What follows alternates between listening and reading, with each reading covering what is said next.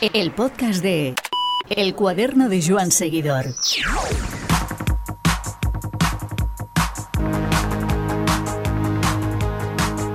En la primavera de las piedras, todos los caminos llevan a Flandes y Roubaix. Tras un entremés de excelentes platos, llegan las dos majors del adoquín con sensaciones encontradas.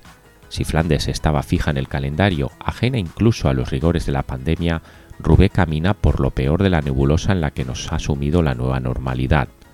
Sea como fuere, son patrimonio del deporte y del ciclismo, y a Flandes y Roubaix viajamos con Fran Ventoso, un cicerone de lujo que cuenta con 22 participaciones entre ambas, llegando incluso a conocer aquella de Ronde anterior al circuito actual. Espacio ofrecido por Tubalum, web líder en bicicletas de segunda mano. Hola Fran, muy buenas, ¿qué tal estás? Hola, buenas tardes, ¿qué tal Iván? Pues eh, como me comentas, ¿no? Eh, viendo el ciclismo de... Sigues viendo el ciclismo en dos ruedas, pero en un rol diferente, ¿verdad?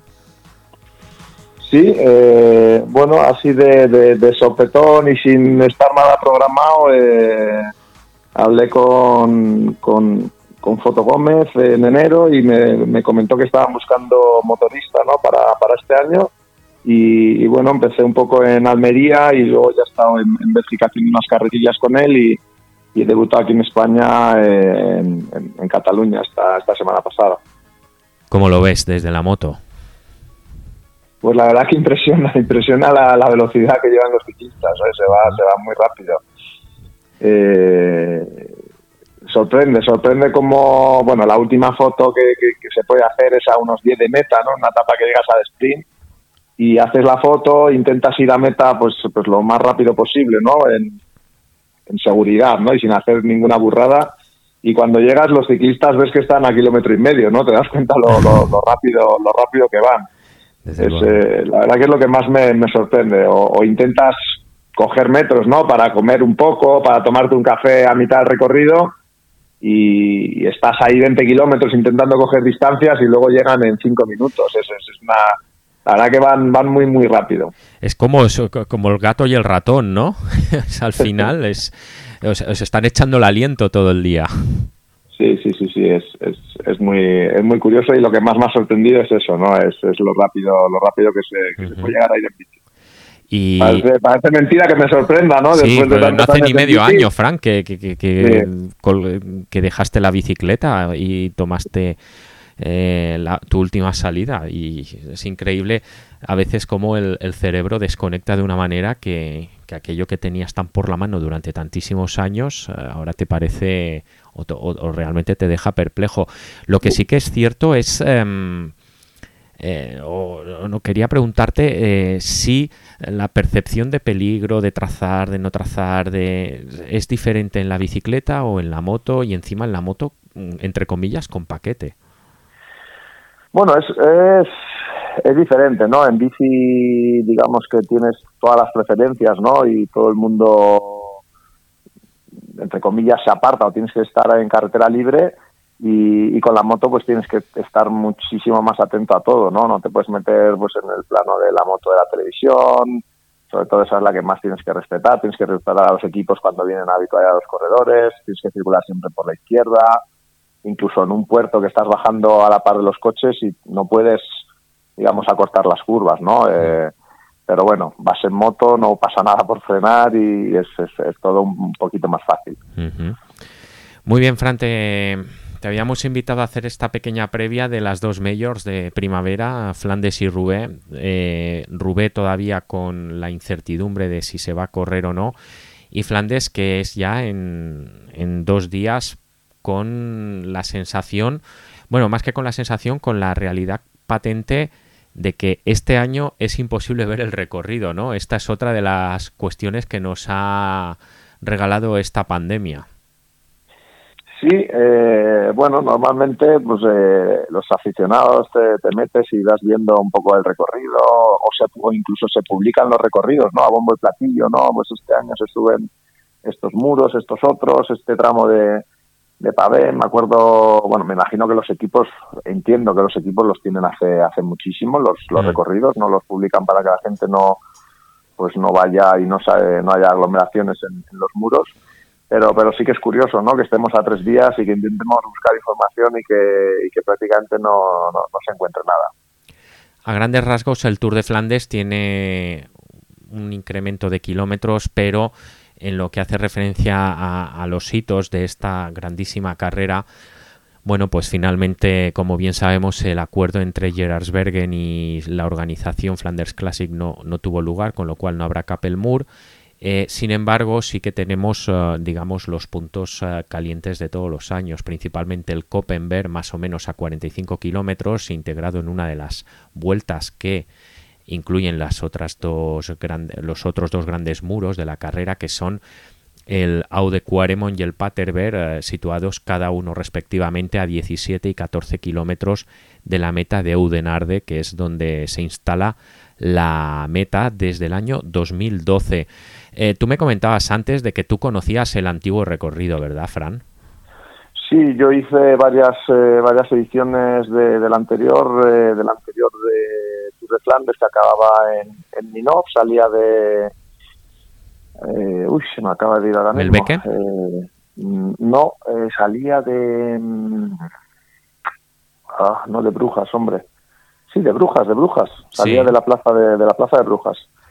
Y, bueno, pues desde que han llegado a un acuerdo en Audenar, de, sobre todo, ¿no? Para, para instalar la meta y, y con esos ese circuito con tres pasos de, de Quaremont, pues la carrera es un poco es un poco diferente. Algunos años sí que han incluido el Kappelmur, pero pero bueno, digamos que no, no ha sido o ya no es tan decisivo como, como era antes, ¿no?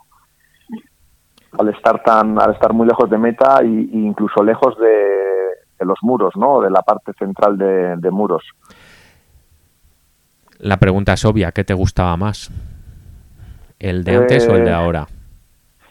Bueno, quizás como nostálgico eh, ese final, ¿no? Ese encadenado de, de Kappelmur y Bosberg y acabar en, en, Minov, pues por, historia era, era muy bonito, pero creo que de cara al espectáculo, al espectador, a la gente que va a verlo, a la propia prueba, ¿no? Que llena todo lo que es eh, la zona de Quaremont y Patersberg lleno de, de, tiendas de campaña y de zonas VIP para gente que, que, bueno, que pasa allí todo el día y, puedes incluso llegar a ver pasar a los corredores. Si no recuerdo mal, en la zona de Quaremont en la parte de arriba se puede llegar a ver hasta 10 veces pasar a, los corredores, pues hace una especie de 8, entonces en cada vuelta los ves pasar dos veces, eh, de cara al espectáculo y al espectador y, digamos a la salud económica de la prueba, yo creo que, este cambio de recorrido es, eh, ha sido un, cambio muy importante y de ahí pues la fuerza que ha cogido el organizador, ¿no? de prácticamente todas las carreras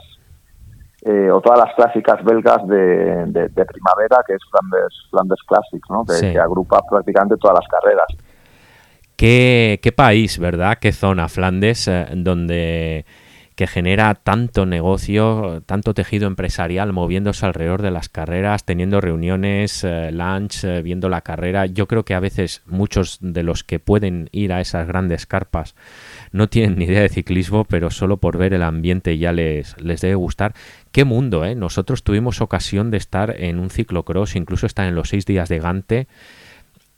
Y en todos hay el lunch, es la zona que tú dices, ¿no? Las carpas de empresas para poder, pues bueno, invitar a tus clientes y disfrutar de un día de ciclismo y al aire libre y en, y en medio de la gente. Es realmente tan diferente a España es, es, es, muy curioso, ¿no? Además con unos precios pues, prohibitivos, ¿no? Seguramente para, para el común de, de, los eh, de los mortales, de los españoles que no están acostumbrados a ello, pues pagar hasta hasta mil euros, ¿no? Por, por, por un día en vale en pensión completa, con todo incluido, pero con unos precios realmente prohibitivos que solamente es comparable, pues quizás al palco de un Camp Nou o de un Bernabéu en el que la gente pues muchas veces no va ni siquiera a ver, como dices tú, ¿no? que no va ni siquiera a ver el partido, simplemente pues a tener reuniones, a, a ver a un amigo o a intentar cerrar algún, algún negocio. En todo caso, contamos con que el, el bucle final va a ser el, el que tenga la, la decisión. Eh, si tuvieras eh, que definir eh, o, contar tres momentos que, como tu experiencia de corredor, eh, fueran decisivos en ese bucle final, ¿cuáles señalaría? Sobre todo teniendo en cuenta ese encadenado por medio primero Koppenberg más los otros dos y después ya al final los otros dos que son los que tienen la decisión, Quaremon y Paterberg. Sí, seguramente, bueno, hay, una primera parte de muros que no es tan que no es tan decisiva, pero que empiezas, digamos, la primera pasada de Quaremon no es no es excesivamente mm, problemática, de hecho la gente casi no pelea ni la posición para entrar en Quaremon porque mm, pasan todos. Y después sí que sí que es verdad que, empieza una serie de, muros que mm, digamos que empieza a haber muchísima tensión, ¿no? Y, ya es en la zona de Canariever, que, que, es un muro que se entra de una carretera muy, muy ancha, hmm. eh, que bajas prácticamente a 80 por hora, y ya entras en carreteras muy estrechas, ahí ya hay que pelear muchísimo la posición y de ahí ya bajas directo al, a la segunda pasada de Quaremont, bueno, al encadenado de Quaremont, Pattesberg y Koppenberg, que ahí es donde se selecciona el pelotón, ya no pasan más de 40 corredores y, ahí se hace una primera selección y se ve quién, quién ya no va, a, no va a ganar la carrera, ¿no? Y, es la última pasada de Quaremont y, y la que, la que decide el ganador. ¿Cómo se viven los días previos, tú que has estado estos últimos años en una estructura como BMC, eh, al lado de Greg Van Avermaet, que ha sido siempre un corredor importante y que nos consta que él siempre quería eh, contar con, tu ayuda. ¿Cómo se viven los días previos a una carrera así? Pues la verdad que estás en, una pequeña, ahora que están tan de moda, ¿no? Estás en una pequeña burbuja, eh, estábamos en un hotel pues, pues bastante alejados de, gente. Eh, normalmente el jueves o el viernes, en este caso hoy es miércoles, se correría, bueno, eh, algunos corren a través de Flandes, otros no. El jueves se descansa, el viernes se hace una pequeña, un pequeño entrenamiento en el que haces más o menos los los últimos 100 y, bueno, y el sábado por la noche antes de, la carrera sueles, hacer una, una, pequeña reunión, ¿no? Donde hablas de, táctica, de posibles movimientos tácticos, sobre todo a mitad de carrera, ¿no? Eh, ¿quién, ¿Quién son los encargados de, de tenerse que mover a mitad de carrera?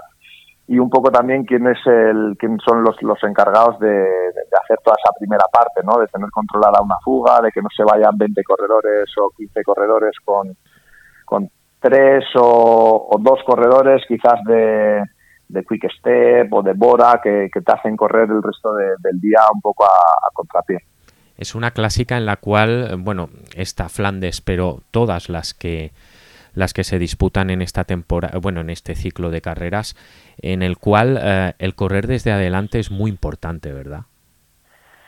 Pues es que eh, muchas veces eh, ese es el problema, ¿no? Que en cuanto empiezas a correr a contrapié, me acuerdo hace, pues, si no recuerdo mal, fue el 18 que Gilbert arranca cuando todavía se pasaba el Kappelmur, pero con este circuito final, digamos, de mm, alrededor de, de Quaremont, eh, que arrancó Gilbert a, 90 o a 100 de meta en Kappelmur, que parecía una auténtica locura, y, fue imposible cogerle. O sea, hizo 90 kilómetros solo por eso mismo, ¿no? Por detrás eh, te encuentras caídas, te encuentras eh, problemas, pinchazos, y al final, como dices, ir por delante en estas carreras o, digamos, o adelantarte, ¿no? a determinados movimientos, a determinados eh, a veces se ha visto corredores que han arrancado en, un plano que a, priori parece entre muros, que a priori parece que, no vas a ningún sitio, en el siguiente muro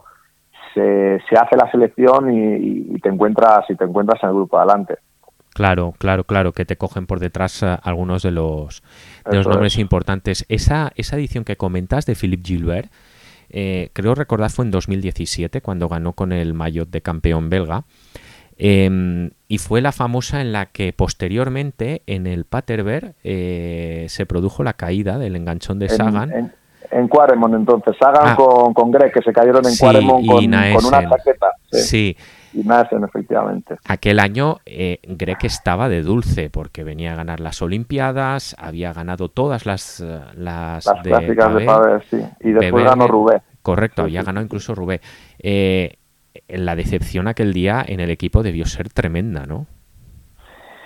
Sí, bueno, a ver, eh, siempre te quedas con que llevábamos ya una temporada que había ganado Newsblad también a principios de marzo, eh, siempre te quedas con que llevábamos un año un año muy bueno, ¿no? Y después incluso se ganó Rubé después, pero sí que es verdad que cuando cuando ves que, que se van para adelante en Quaremont, que pueden llegar a, coger a, Gilbert, o igual no, no, sé, no, nunca se sabrá, Sí. Pero sí que ves que cuando que cuando se caen los dos por, por si no recuerdo mal había una chaqueta enganchada a la a una valla, ¿no? Y, y Peter se arrima demasiado a la valla y se engancha con la con la chaqueta, pues pues sí que se te queda así un poco cara cara de, de, póker, ¿no? Yo yo ya lo estaba viendo en el, en el autobús con, con toda la gente del staff y, la verdad que se te queda un poco cara de, de desilusión.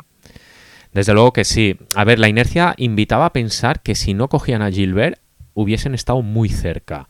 Pero bueno, en principio lo que tú dices, ¿no? Eh, venía con el descargo de, de haber ganado bastantes carreras eh, y sobre todo de, de adoquín. Va a ser la yo me gustaría pensar que no, pero yo creo que Flandes va a ser la gran asignatura pendiente para Greg, ¿verdad? Bueno, ya, ya la ganó de manera virtual el año pasado. no cuenta igual, Jolín, eso es como ser el ganador moral. No, no, es, es una broma. Eh, a ver, estoy seguro que, que por, con el palmarés que tiene Greg, eh, es su, su pequeño su pequeño talón de Aquiles, ¿no? Eh, o, su, su pequeña cuenta pendiente y estoy convencido que, que, bueno que llega este año con se le ve con, con buena forma hoy se le ha visto muy activo y, y moviéndose moviéndose muy bien en los últimos en los últimos metros se le ve se le ve fuerte quizás mejor que las primeras clásicas no que se le veía como por ejemplo en en Estrade, que se le veía que le faltaba un punto para estar con los, con los primeros. Y, hoy la verdad que ya se la ha visto, se la ha visto mucho mejor. Seguro que, que también es consciente de que, de que son, o que puede ser, eh, una de las últimas oportunidades o grandes oportunidades que tenga de ganar Flandes. Y, seguro que el domingo pondrá toda la carne en asador. No obstante, Fran, a nadie deja indiferente la irrupción de, de, estos chavales que han venido del ciclocross. Te sonará su nombre, Van Der Poel más la pimienta y guindilla que siempre a la Philip, de que son nombres que condicionan muchísimo las carreras ¿no? Eh, actuales.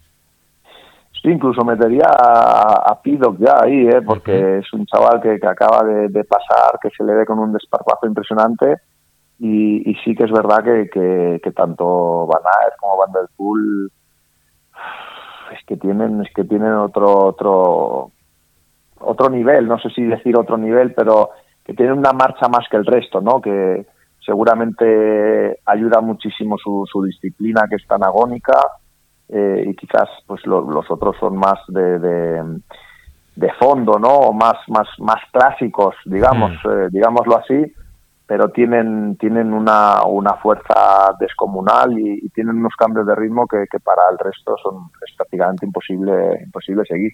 ¿Crees realmente que el que vengan de ciclocross hacen que, por ejemplo, lo que tú decías, ¿no? ese espíritu agónico se vacíen como un ciclista de corte más ah, clásico nunca se vaciaría? Sí, estoy, estoy convencido, ¿no? Que sí, yo he hecho ciclocross a un nivel muy muy bajito de algún invierno me eh, cuando he podido cuando el equipo me ha dejado he hecho alguna carrera y es realmente agónico o sea no no sí que es verdad que sorprende la adaptación tan buena que han tenido a la al fondo no a carreras de 5 6 7 horas yo era el primero que, que, no creía que, que tanto Van Der Poel como Van Aert eh, pudiesen acoplarse tan rápido y pensaba, bueno, verás cuando pasen eh, las cinco horas de carrera. O, Esto también lo creía yo, ¿eh? ¿eh? y me, me resultó súper curioso lo, lo fácil eh, y lo, y lo digamos, sí, la, facilidad que han tenido para adaptarse a las, a las grandes carreras, incluso a San Remo, que son, que son siete horas de carrera, y, y bueno, pues que no han tenido ningún problema, pese a su juventud y pese a venir de, de, otra, de otras disciplinas. Fruto de eso estamos viendo cosas curiosas, ¿no? Como que Philippe Gilbert eh, se haya borrado de la primavera mm, aduciendo agotamiento. Eso sí, a mí también me ha sorprendido muchísimo. A ver, me, también me ha sorprendido que Gilbert el año pasado firmase un contrato de tres años con, teniendo pues 38 ya o 39, ¿no? Que firmase un contrato de tres años con, con Loto Saudales es curioso. Eh, las primeras carreras de temporada de, de, Philip no, no, estaban siendo malas o, ha tenido, digamos, ha tenido temporadas peores, ¿no? Me acuerdo de una temporada en BMC que, que prácticamente hasta el Mundial fue horrible, prácticamente, hmm. y, no estaba teniendo una temporada excesivamente mala, pero, pero sí, también me ha sorprendido a mí que, a falta de, cuatro días para, para las grandes carreras de, la primavera se haya, se haya, haya dado un paso atrás. Y por último, y, cerrando capítulo de Flandes, eh, ¿te atreverías a poner la mano en el fuego por algún otro nombre aparte de los citados?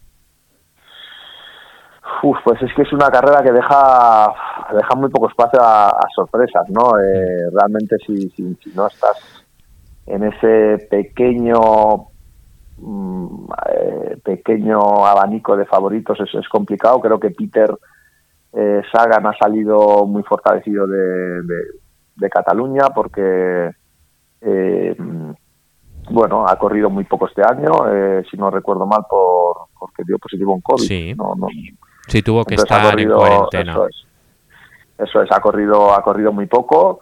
Eh, en Cataluña te puedo asegurar que ha sufrido mucho.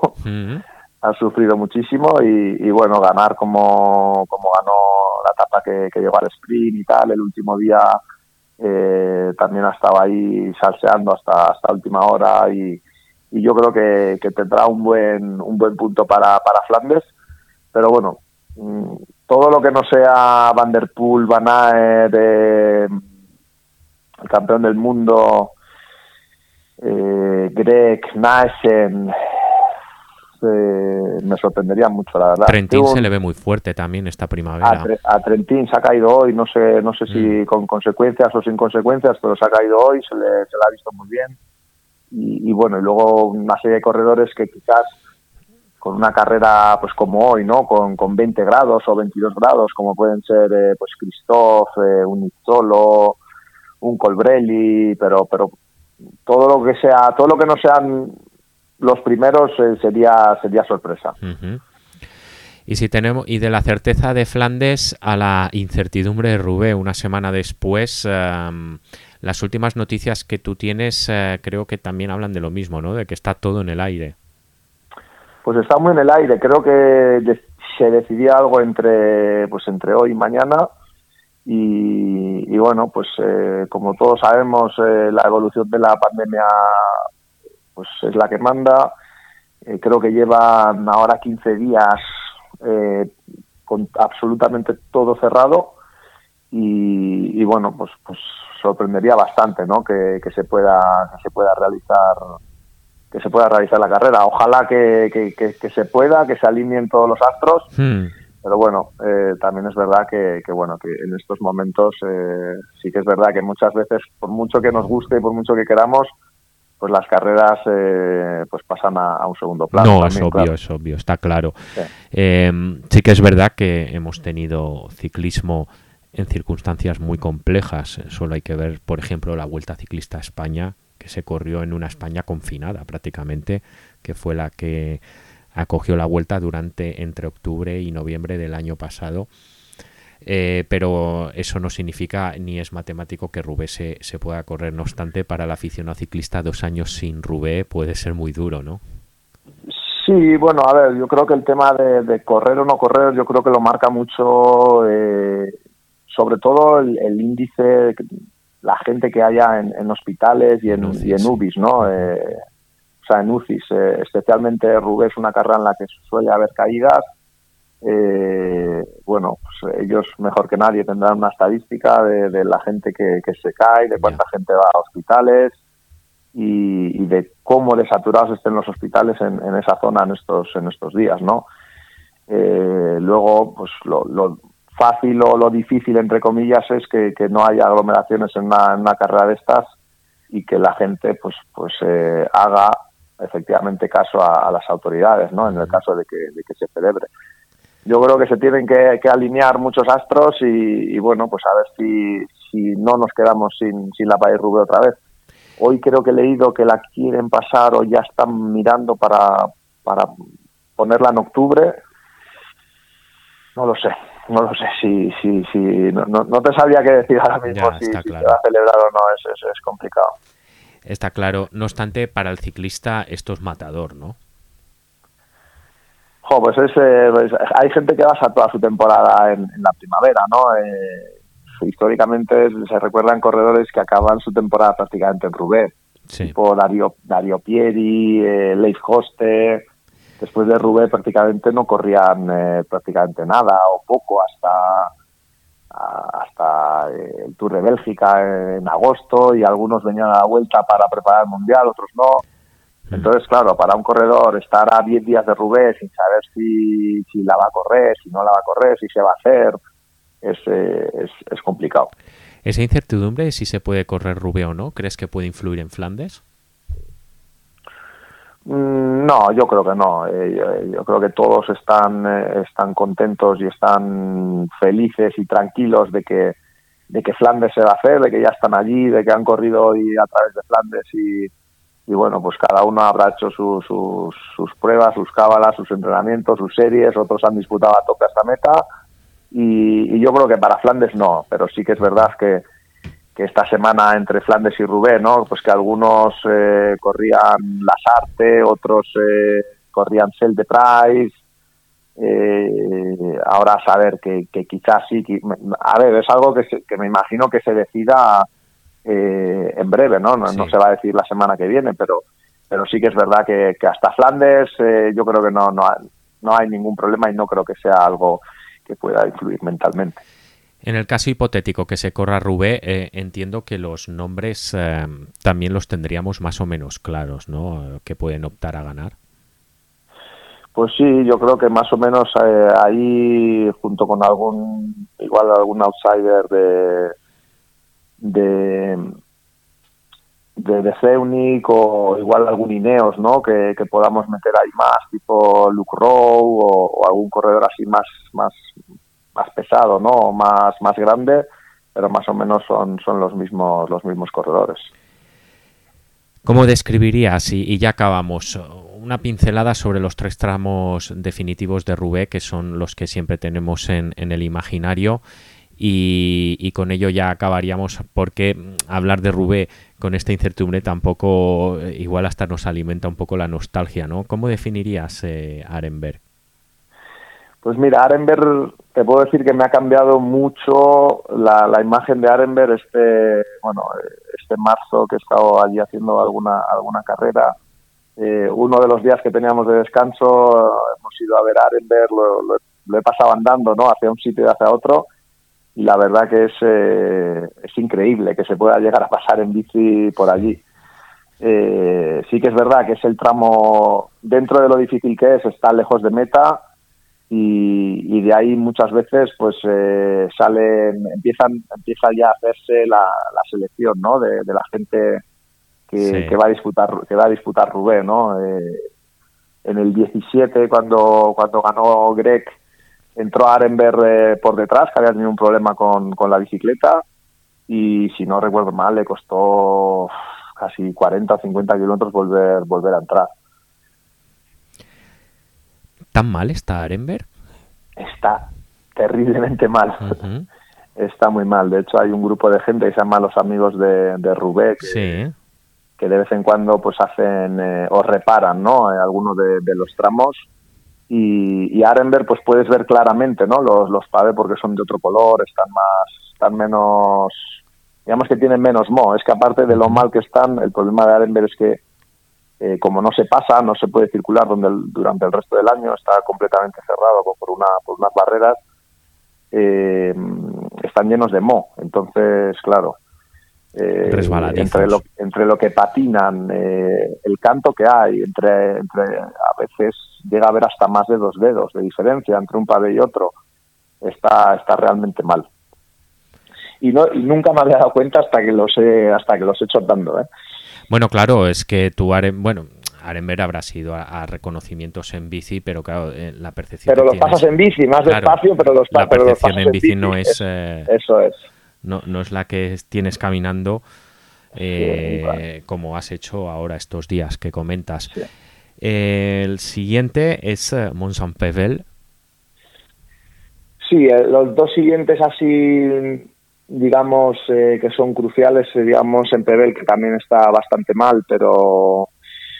Y, después Carrefour, ¿no? Que, también está súper mal. Me acuerdo de, romper dos ruedas en, el mismo, a la vez en, en Carrefour del Abre está, está realmente mal y a partir de ahí los, los que quedan hasta meta, de, ahí ya sale el, ganador o, o, digamos eh, el grupo ¿no? De, dos, tres, cuatro corredores máximo que puede, que puede ganar Rubén. Muy bien. Pues Fran, esperemos que podamos verlo. Al menos eh, significará primero que la situación no ha empeorado y, y, que después también para nosotros, pues eh, ese buen rato que siempre nos da Rubén, ¿no? ojalá, ojalá, ojalá se, se pueda, se pueda celebrar, querrá decir que, la situación no ha empeorado y, que podremos disfrutar de, una de las, de las grandes carreras del año, ¿no? Eh, sobre todo este año que parece que, los corredores tienen, se vio en Tirreno también, ¿no? Que se está corriendo con, con muchas ganas. En Cataluña ha habido dos etapas preciosas, rapidísimas. Eh, parece que están que están los corredores con muchísimas ganas. Eso es bueno, desde luego, y que podamos que podamos disfrutarlo y a ti que te vaya muy bien por Itzulia y, y seguimos hablando. Perfecto, Iván. Un abrazo muy fuerte. Un abrazo, Fran. Venga, hasta luego. Carretera, montaña, gravel, eléctricas, tubalum.com